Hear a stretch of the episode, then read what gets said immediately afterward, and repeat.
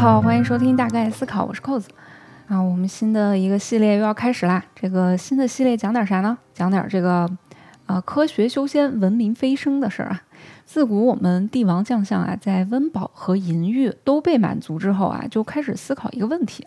开始思考永生了，能不能够上这个蓬莱仙山上面整两粒儿这个小药丸来吃一吃，活个千岁万岁的啊，长生不老多好。那现在也是一样。有一帮亿万富翁呢，都在撒钱求仙丹。比如说，这个亚马逊的杰夫·贝佐斯，他去年九月的时候就被报道投资了一个叫 Altos Labs 的创业公司。这个公司的主要业务就是研究如何逆转衰老过程。那贝佐斯是有多么希望这个项目成功呢？从他给的钱就能够看出来啊，这个公司拿了钱之后呢，到各大高校去招这个科学家，开的年薪都是一百万美元，而且呢，允许他们可以搞自己的课题。那估计现年这个五十七岁的贝佐斯可能是感觉到了一丝危机啊。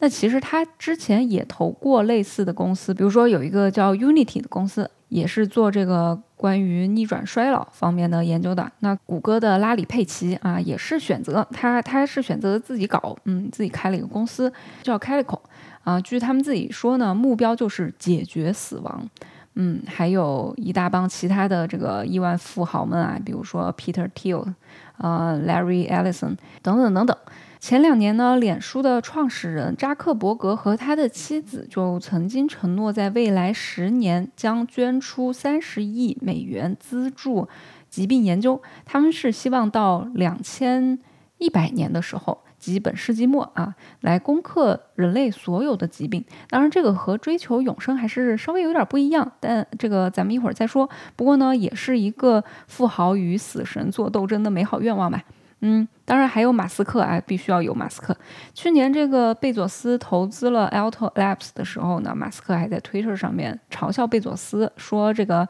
要是搞不成的话，估计贝佐斯是要起诉死神的。在和一些媒体的采访当中，马斯克还有表达过，就是呃追求永生的技术很危险之类的看法，并且表示说自己并不想要追求永生，差活到差不多一百岁就很好了。那你以为终于有一个亿万富豪的人生观比较朴实无华了吗？并不是啊，马斯克觉得自己的思想应该要永生下去，所以人家呢走的是另外一条路，就是撸起袖子加油干这个呃脑机接口。到时候虽然肉身死了，但是思想可以上传，大概就是像那个《超验黑客》里面 Johnny Depp 演的那个男主角一样。反正硅谷精英们啊是一个比一个疯了。当然还有很多很多的小富豪啦，他们会有一些别的选择，比如说，他们可能会在刚死的时候选择把这个身体或者大脑，也不是刚死的时候选择啊，就是嗯生前就选择要把自己，呃死了之后把这个身体和大脑冷冻起来，然后期待未来的科学能够复活他们。当然这样做成功的可能性看起来是非常非常小，因为目前这个冷冻技术还没有办法做到不伤害人体，尤其是大脑的组织。嗯，但不得不说，怀着这样的愿景的话，嗯，可能会减少一点对死亡的恐惧吧，我猜。嗯，但是咱们也别笑话人家富豪们啊，咱们普通人呢，除了没钱以外啊，也是一个德性。嗯。这个抗衰老的护肤品啊、保健品啊，卖的都是那么好，那还不是出于我们同一种焦虑，对吧？咱就不说这种抗衰老是一个表面功夫了，就是光是看这个亿万富豪他们脸上的褶儿，你凭啥觉得几百块钱人民币的护肤品就能有效呢？对吧？那当然了，你要是觉得安慰剂效果不错的话呢，用着开心，觉得自己美美哒，那当然也是挺值当的。不过呢，钱都解决不了的，没有关系啊，大哥来帮你解决。那我们先来看一看人类这个寿命的事儿啊，嗯，活到七八十岁啊，现在都是很普遍的现象了。很多朋友家里的老人呢，现在都八九十岁了，但是身体还是尚好。那百岁老人呢，似乎也不是那么罕见了。我们可能都听说过，周围有一些，嗯，二零一九年的时候，世界各国人口的平均预期寿命是七十二点七四岁。啊，今年据说是到了七十三点二岁，就差不多，反正是七十二三岁吧。那一般生活和医疗比较好、比较的发达国家，或者是呃某些发展中国家也会好一些。比如说中国大陆是七十七点四七岁，美国是七十九点一一岁。嗯，排名前五的地区或者国家有，嗯，香港、日本、澳门、新加坡。所以看来，你看前五个里面有四个都在亚洲，好像这个亚洲人的基因好像哎不错啊，反正差不多都是七八十岁吧。而如果我们回看过去的话，一八零零年的时候，人类的平均寿命才二十九岁。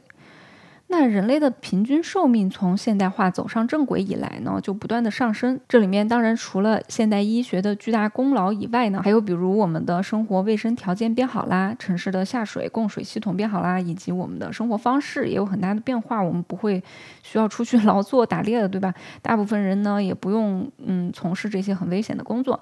那农业技术的进步呢，也让更多的人口的食物有所保障，我们的营养健康也更好了，等等等等这些因素，所以我们的平均寿命是有大大的提升。其里面有很大一部分其实都是早年间因为那些嗯各种疾病，尤其是传染病死亡的人大为减少了。而假如你没有什么大的疾病啊，也没有感染什么奇怪的传染病，也没有什么，比如说失足落下悬崖、出门被车撞死，或者被人一记闷棍敲晕、拐卖到哪儿去的话，那你可以平平安安活到七十岁的话，那么这一百多年间的差别，其实对你的寿命来说提升并没有很大，嗯。有一个数据啊，就是一八四零年的英国和威尔士的统计数据显示，一个七十岁的老人，他的预期，呃，寿命是活到七十九岁。而现在呢，一个七十岁的老人大概也就是多活了几年到八十六岁而已。所以你看，一百八十年的科技进步似乎并没有真的延长多少寿命。嗯，我们的平均分这个提高了，是因为我们的技术进步拯救了很多这个早期夭折的人。那就算是扎克伯格的理想实现了，我们能够攻克所有的疾病了啊！当然，我不知道他说的这个所有疾病里面包不包括老年病啊、慢性病这些很多因为衰老而带来疾病啦。但反正就算是没有我们通常所说的癌症啊、心脏病啊这种，嗯，那人还是会自然衰老然后死亡的，对吗？研究人员在二零二一年五月发表在《自然通讯》上的研究，就想知道没病没意外的情况，人能够活多久？他们是通过对血细胞的技术和步数技术来算的。嗯，因为某些疾病外的因素啊，会导致身体在恢复血细胞的能力以及步态到稳定水平的能力，都会随着年龄逐渐的下降。那根据这个下降的速率呢，大概算出来一个一百二十岁到一百五十岁的区间。那目前近代史上已知的最长寿的一个人，那就是一位法国的老太太，她活了一百二十二岁又一百六十四天，反正是活进了这个区间，那非常厉害。所以。估计要是没有什么疾病这些因素的话呢，嗯，那大家可能也就差不多活到那个岁数吧。但实际上啊，我们大多数人没啥病，却依然会在八九十岁或者一百岁之前死亡。所以你看，每个人的衰老的速率还是挺不一样的。同样的，咱就说这个超长待机的伊丽莎白二世女王吧，今年九十五岁了。老太太前两周庆祝这个登基七十周年，高高兴兴切蛋糕。咱就看着不说是生龙活虎吧，但也是很健康。虽然动作是慢一点，但是手脚灵活，也不抖，说话清晰，思维敏捷，还能够开玩笑。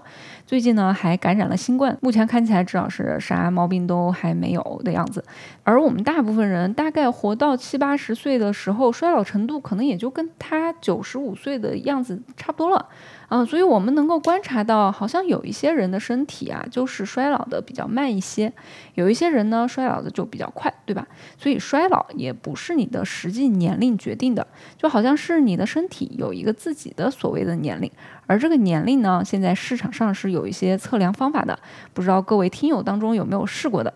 一种测试方法就是根据你的一些生理指标，你可以在医院里啊，或者是体检验血，嗯之类的拿到这个结果测出来，然后把这些数字填进一个计算年龄的系统里面，然后他们可以根据这些呃数据，然后估算出你的身体年龄需要的指标呢。我看大概有什么胆固醇啊、红细胞啊、血小板啊、血红蛋白啊、钙啊、钾钠这些，基本都是常见的检验项目。另外还有啊，就是所谓的表观遗传学测试生物年龄的这种嗯检测方法，好像某一些基因检测的公司，就是那些就是会采样你的唾液寄回去，然后你可以在它的 app 里面看，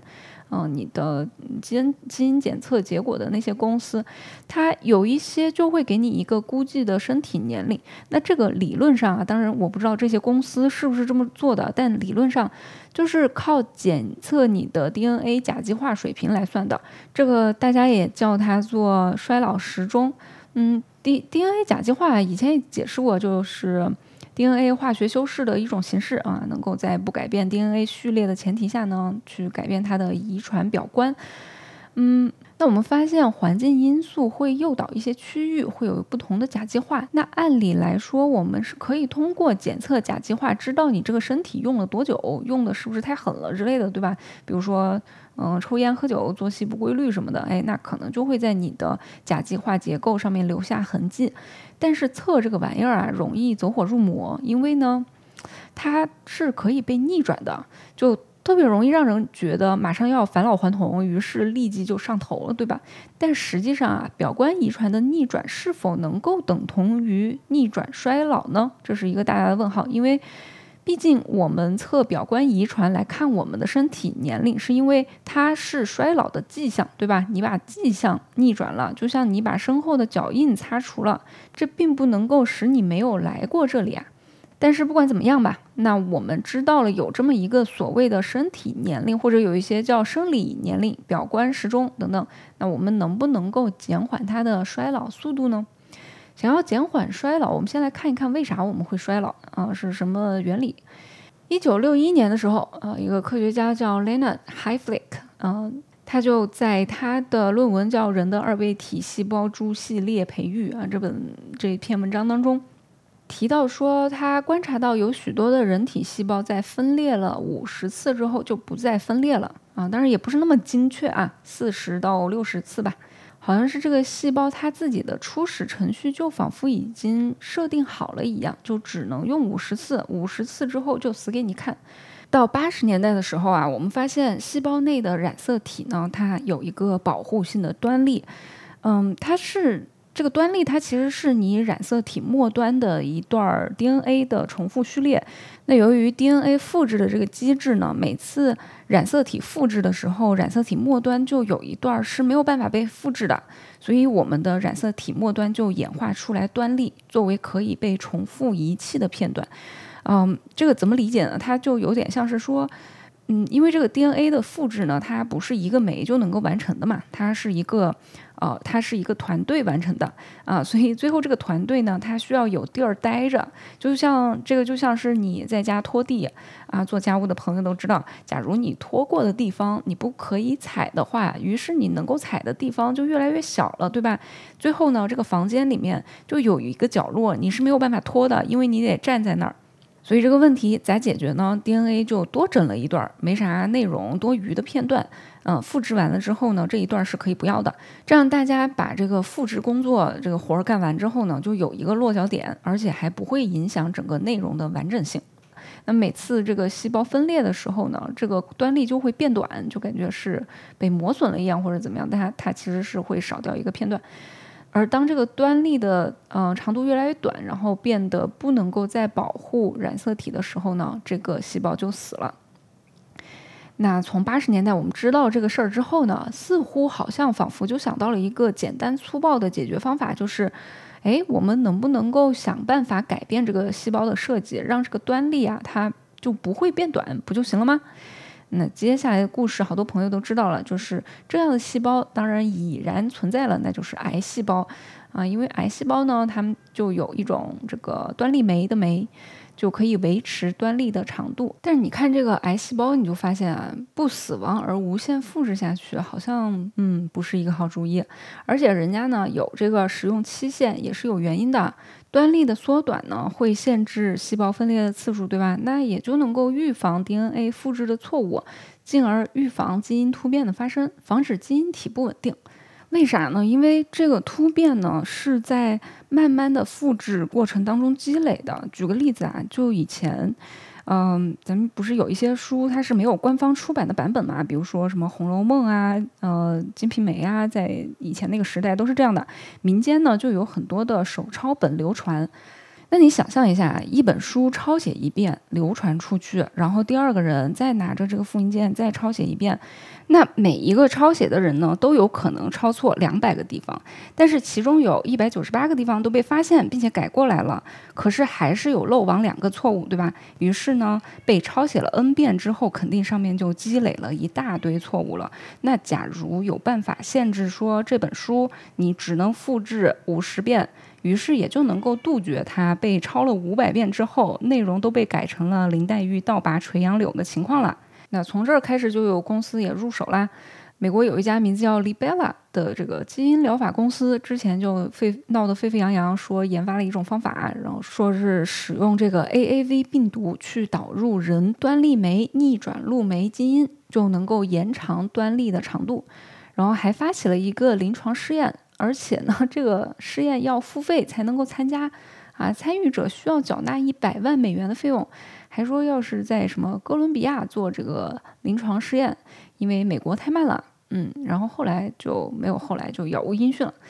那这个很显然又是一个闹剧啊。咱还是说回来，嗯，到底要怎么去解决这个细胞衰老的问题呢？首先，一个方向就是清除衰老细胞，有很多的长寿科学公司研究的方向都是这个衰老细胞。也叫僵尸细胞，说起来很复杂。出于这个节目的实现和我的理解能力，我也只能长话短说。前面不是说了，细胞分裂了五十次之后就不分裂了吗？但是这些衰老的细胞呢就很奇怪，它们在停止分裂之后呢，也不也不去死啊，然后他们会经过很长的时间，大概嗯会有六周的时间，转变成为完全不会分裂的所谓的衰老细胞，而且它们通常会比别的细胞大一点儿。就会这样在体内堆积起来，尤其是在皮肤和脂肪组织里面会比较多一些。这些细胞啊和它们分泌的一些东西，统称为衰老相关的分泌表型 （SASP）。被认为是跟人这个衰老相关。那我们发现了这个鬼东西之后呢，就想，哎，是不是我们能够想办法清除它呢？你想，这个细胞在那儿，它也不分裂，然后它也老不死的，对吧？就在那儿待着。那我们把它清除掉，是不是就能够能够延缓衰老呢？实验发现，如果我们设法清理掉老鼠体内的这些呃僵尸细胞的话呢，它们的健康和寿命好像都能够得到显著的提升。所以我们有一类叫做返老药啊，返老还童的那个返老药，这个这翻译也是有点有点感觉跟仙丹似的。它有时候呢也叫做衰老细胞裂解药物，它是呃一类药，是一类小分子的药物，不是一款药啊。这一类药呢，我们都还在试图证明它们能够呃是否能够选择性的杀死衰老细胞，并且增进人的。呃，人体的健康虽然还没有证明完毕，但是这个名儿已经起上了返老药。那大部分的相关研究其实都还处于非常初步的阶段，其中有一些已经进入人体试验阶段的早期，比如说，呃，according to 这个维基百科一个不正规的引述来源，但是它列举的很全的样子，所以，呃，列举了十五六种返老药。那嗯，其中目前看起来走的最远的是达沙替宁和胡皮素的组合。嗯，达沙替宁是一种白血病的药物，胡皮素啊，胡胡是那个胡寄生的胡，就是就是是呃呃是圣诞节的时候，在它下面接吻会好像会很。会什么长长久久的那个那个胡啊？那这个胡皮素呢？它是一种很多水果、蔬菜和谷物当中这些植物当中都有的东西，就感觉很 值得这个中医来蹭一波热点。但是，嗯，人家现在已经有保健品在卖了，但一句话就未被证实有效啊！还是那句话。但是这个达沙替宁和胡皮素的混合服用呢，去年前年已经做过人体试验了，但是非常当然是非常非常小规模。嗯，清除衰老细胞效果还不错，嗯，现在还在继续做，但是呃，要强调一下，参加实验的受试者，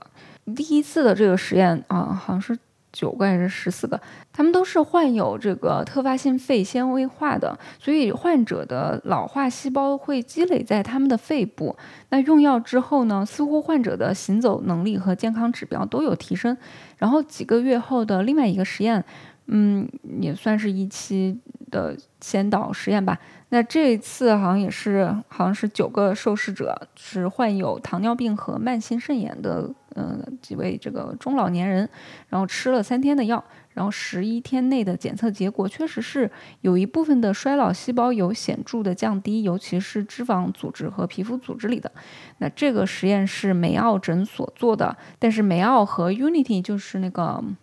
嗯，前面说的贝佐斯以前投的那一家公司关系紧密，所以 Unity 呢也是利用这个平台开发这个衰老相关的呃药物吧。强调这个受试者的情况是因为，嗯，目前还没有在健康的人身上试过。很显然，健康人服用很可能会有完全不同的效果，因为这些药虽然现在看起来好像疗效不错的样子，但是很可能最后，嗯，我们还是把它应用在一些患者身上。我觉得。呃，想要把它作为健康人的保健品的话，可能还远远太早了。而且这个衰老细胞啊，我们现在在说清除它，但是它其实也并不都是呃这个坏处，它对这个肿瘤似乎是有抑制作用的。但是当然也有研究发现，它又有助于肿瘤的产生，这个咱也不细说了。除此之外呢，衰老细胞有还有助于促进伤口的愈合，似乎它还有助于胎盘和胚胎的发育。所以，那如果清除这个衰老细胞，的药物会对健康人做什么？咱们还真是不知道。而这个研究的通讯作者以及就是梅奥诊所好些个相关研究的通讯呃作者叫 James Kirkland，他还有在采访的时候专门告诫那些抗衰老爱好者不要自行服用这些药。那这个 Kirkland 在嗯参加另外一个播客啊一个英文的播客的节目的时候，他也有提到嗯。他们也有别的研究，觉得啊，还有一款小分子药物也还挺有潜力的，叫非色酮，或者是也叫七黄素，据说效果比这个胡皮素还要好。同样也是存在于许多的植物当中，包括常见的蔬菜水果。啊，反正看完还是觉得得吃蔬菜水果。嗯。进度就是这个研究的进度呢，和前面说的呃也差不多，做了一些动物实验了，然后也正在尝试人体试验，同样也是呃效果其实还是要等待更多的研究。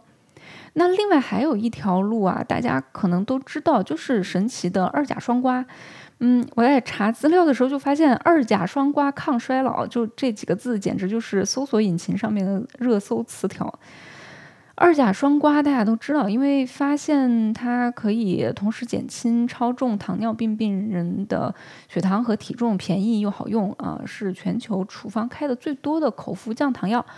也是治疗二型糖尿病的首选药物。那随后我们还陆陆续续发现它有一些别的好处，比如说。嗯，它对心血管有好处，对肥胖症患者来说可以减少体重，可以帮助多囊卵巢呃综合征的女性，还能够帮助二型糖尿病患者降低他们的患癌症风险，就好几种癌症呢。嗯，所以很快呢就变成一个人见人爱的神药，对吧？但这个嗯，它能够抗衰老这个事儿是怎么被提起来的呢？这是十多年前发表的一项回顾性研究。啊，那这个研究涉及了十八万人啊，其中，嗯，九万人是糖尿病患者，平均观察时间是二点八年。研究结果就表明呢，接受二甲双胍治疗的糖尿病患者的生存率呢显著高于黄尿组，那调整后他们的生存率甚至高于匹配的非糖尿病组的人群。当然，这个研究也是有很多问题，嗯。你你你你看，你说你这个观察吧，就会有很多的因素的干干预，对吧？但是呢，嗯，这个结果一出来，还是让二甲双胍一下变成很有潜力成为长寿仙丹的神药。那这个，嗯，它起作用的原理是啥呢？这要说到关于代谢和衰老的关系，大家可能从一些，比如说 TED 演讲，或者是有一些科普视频里面看到过一款叫做。呃，秀丽隐杆线虫的故事，因为这个是人类发现的第一个和衰老相关的代谢途径啊。就长话短说，这种线虫呢，它的平均寿命只有十四天，但是因为它们当中有一些线呃有一些个体是挺长寿的，于是就有这个科学家拿它们来研究，就发现这些长寿的线虫有一个基因的变异，于是后来又进一步的发现，如果消除掉他们的一个 DAF two 的 DAF 二基因的话，他们的呃寿命就能够增加一倍。而这个 DAF 二基因负责调控的就是线虫体内的一种激素。如果这个激素对应到人身上，这种激素就是胰岛素。而 DAF two 基因对应的就是人的 IGF 一基因，是同源的基因。类似的实验在其他的动物身上也做了，科学家改变了果蝇身上同样的基因，类似的基因，那它的寿命呢也几乎翻倍。而老鼠在改造之后呢，寿命延长了百分之五十，还不是那种嗯老不死的状态，它们还能够抵御多种衰老相关的慢性病，就呃老的时候还看起来还挺年轻健康的，就这个意思。曾经呢，也有研究针对纽约市阿什肯纳兹犹太人这个群体做了一些研究，和其他的很多群体一样，大多数人他们活到七八十岁的，嗯，但是也有其中也有一些个体会活到九十或者一百岁。那研究人员就发现，活到九十或者一百岁的这些人，更有可能有这个基因的变异。那这样看下来，好像这个衰老和胰岛素啊、代谢啊这些很还挺有关系的。那用这种。比喻的方式来解释这个，嗯，猜想的原理的话，就是说，你敲除掉它这个 DAF 二的基因，就意味着线虫它会吸收更少的营养，让线虫的身体呢误认为自己好像是在一个困难时期，就会启动一些保护机制啊，就就有点像是，比如说你的手机啊快没电了，或者是你还有很多电的时候吧，你开了这个省电模式。然后这个省电模式，它就会把比如说后台的程序关掉啊，屏幕比较调的暗一点的，比较节省一点，于是它的待机时间就更久啊，大大概是这个感觉。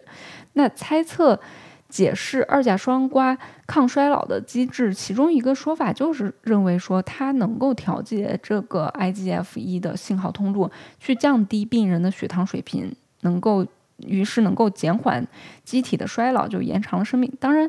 还有别的说法，就比如说，认为它能够抗衰老，是因为它能够激活 AMPK。AMPK 是什么东西？嗯，它全名叫这个 AMP 活化蛋白激酶。嗯，顺带一提啊，美国有一家保健品公司叫 Life Extension。然后我在做这期节目的时候呢，我搜索的关键词里面十个有八个这家公司都有卖的。就连这个 AMPK 的激活剂啊，这个公司都有卖的。就美国政府能不能管一管？嗯嗯，说回来，这个 AMPK 为啥要被激活呢？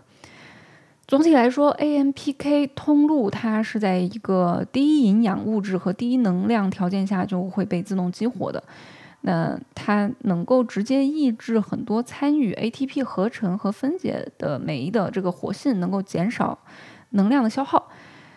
嗯，除此之外啊，你激活这个 AMPK，它还能够增强机体的自噬作用。自噬就是你可以理解为就是细胞自己吃自己，嗯，是嘛？就是这些受损的细胞啊、蛋白啊这些东西，它通过自我降解就回收再利用了。这是一个呃叫保守的过程，是好事情，就是它可以减少感染疾病的机会。然后同时呢，也有助于延长寿命。那除了这两点，激活 AMPK 还可以，嗯，激活线粒体的自噬，然后去清除功能障碍的线粒体，然后还能够调控新的线粒体产生，就整个是一个对线粒体的进化吧。然后其他还有一些，呃，我我看不太懂的功效吧，就反正一大堆功效。所以你看到。有很多可能就说是有抗衰老功能的方法，都说是能够激活 AMPK，比如说二甲双胍它可以激活，比如说阿司匹林，又或者很朴素的呃耐力运动，限制你的热量呃热量摄入就是热量限制啊，其实都可以激活 AMPK。总之这些机制呢，其实仍然很大程度上未知，这些都还是一些假说。我在准备这期节目的过程当中呢，就非常的后悔，因为看了半天，觉得嗯不仅看不懂，而且还特别乱，于是就跑去跟兔子博士吐槽的时候，兔子博士安慰我说：“这个研究方向就是这样的，不是我的问题，它就是特别的乱，而且特别不清楚，要不然也没有那么多的空间搞那么多奇怪的公司了，对吧？”嗯，有被安慰到。然后今天二十四号嘛，兔子还刚给我发了一篇文章，就是二十四号刚发表的，嗯，就是针对试图去解释二甲双胍直接作用的靶点到底是在哪儿。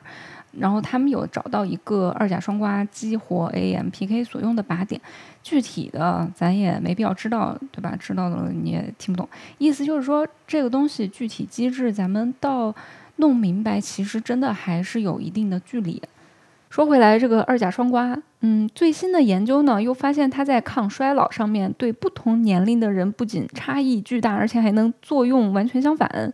在年轻的这个线虫当中啊，就能够呃起到抗衰老的作用，还挺明显的。但是在年老的呃线虫当中呢，二甲双胍会加剧它们衰老相关的线粒体功能障碍，就导致它们的寿命缩短。就给这个年老的线虫吃完二甲双胍之后啊，很快它们就告别人世了。临死之前告诫大家，没事儿别乱磕处方药，而且如果是肝功能、肾功能本来就不好的话，就更加要小心了。那至于保健品当中近年来抗衰老最靓的仔，就是白藜芦醇和姜黄素，它们倒也不是完全空穴来风，或者是是空穴来风。空穴来风这个成语现在到底咋用的？就反正它们倒也不是说完全没有来源。这些物质被发现呢，对这个 sirtuins 就是去乙酰化酶，嗯，有这个激活作用。那这一类酶就是这一类蛋白，呃，sirtuin 家族的蛋白当中，它们是有一些是可以帮助修复 DNA，去可以控制炎症，有一些也是可以抗氧化的，有一些可以激活 AMPK 的，它有好。多款，所以就有研究发现，它们可以延长一些物种的寿命，并且改善其健康状况。在人体细胞的实验当中，看起来好像也可以延迟细胞衰老，但是他们仍然没有在临床上得到验证，没有证据显示他们能够让你长寿，所以又帮你省钱了。倒是轻度的体育运动是去乙酰化酶有效的激活剂，嗯，这个是一个大家可以试一试的。而且最重要的是啊，也包括了以上所说的所有实验。嗯，我们做这个实验当中检测的都是以一些生理学指标的改善来作为支持性证据的。但是这个就跟我们一开始说的那个测表观遗传一样，指标改善不等同于真正的延缓或者逆转衰老。如果真的要较真儿来看，是不是真的能够活得更久的人体实验？那衰老这个领域的论文可能都得要科学家们的子孙后代去发了，这也是为什么有很多问题至今是没有定论的。而且业界发现了这么多的各种各样的东西，我只列举了其中很少的几种，但其实可能有几十种大家都正在研究的呃物质，大家觉得可以，好像是可以延缓衰老的，但是。比如说你在线虫当中做实验，好像效果很不错；在果蝇当中，哎，也还可以；到了老鼠身上还行，那到了人体身上，可能效果就不是很明显了。因为我们可以看到挺明显的这个呃变化的。好，那说了这么久的长寿仙丹啊，结果每个说完都要么觉得没没有实锤，要么也不让吃，到底？要怎么样才能长生不老呢？哎，长完这么多无用的知识之后呢，大哥肯定是要给你一个答案的。其实啊，是有不少，呃，至少研究显示更靠谱的长寿方法的。而且巧了，这些都是你爸妈时常叮嘱你的那些。其实前面也陆续提到了，就是不抽烟，适当饮酒，多运动，但是也不要过量运动。嗯，健康饮食，多吃水果蔬菜，热量限制呢是有一些研究认为是有效果的，但是绝对不是辟谷那种，也不是什么生酮饮食、什么断食，嗯，其实就是正常的荤素搭配加主食，就是就是很正常的，你爸妈叫你吃的那些东西啊，吃个八分饱就挺好的。然后呢，保证充足的睡眠，每天尽量保持低水平的压力啊，这些都是你爸妈经常告诉你的，对吧？果然，生命当中最美好的事物都是免费的。我自己在这片知识的海域里面畅游了几天之后呢，虽然也没看懂啥，但是感觉就是，呃，与代谢相关的这些药物，呃，说有抗衰老的功效，其实都是类似于限制你的热量摄入。今天和兔子聊的时候呢，他也呃认为是这样，而且他还说到一个很重要的看法，就是为什么我们最好不要去服用二甲双胍或者是白藜芦醇这些药呢？因为它们作用的那些通路都是一些非常基本、非常根本、底层的一些通路。呃，如果你动了这些很根本的东西，那么。呃，接着连带会影响到多少的方方面面？我们现在一个是没有明确，而且里面很可能十有八九都是你不想要影响到的。嗯，的确，现在还没有这种尖端科学能够改变你的生理年龄，但是。其实你想想，你真的期待能够活到几百岁、上千岁，甚至永生吗？当然，我相信我们大多数人都有被各种科幻作品、童话故事教育，对吧？知道永生可能并不是一个什么让人开心的事情。但是就不说那么久吧，即便是现在有的这个世界纪录一百二十岁，假如有一天我们都能够活到那个时候，那世界会是什么样子呢？我相信不可能说六十五岁就能让你退休了，因为。你要是退休之后还有五六十年你要活的话，你的积蓄肯定是不够的，没有人能够养你那么久。但如果按照现在的百岁老人或者这种活到一百二十岁、一百一十岁的老人的状态，虽然他们确实是呃比其他老人要健康一些，也能够保持健康的状态，活得久一些，但是。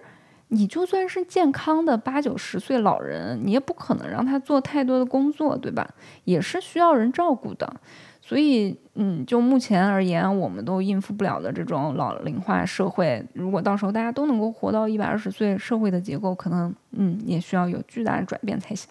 好啦，这期节目就讲到这里，嗯，希望大家都能够规律作息，保持运动。保持好的饮食结构，最后健康的活到你想要活的那个年龄。嗯，那欢迎大家点赞、评论、转发。如果你有什么疑问或者建议，可以多多给我们留言。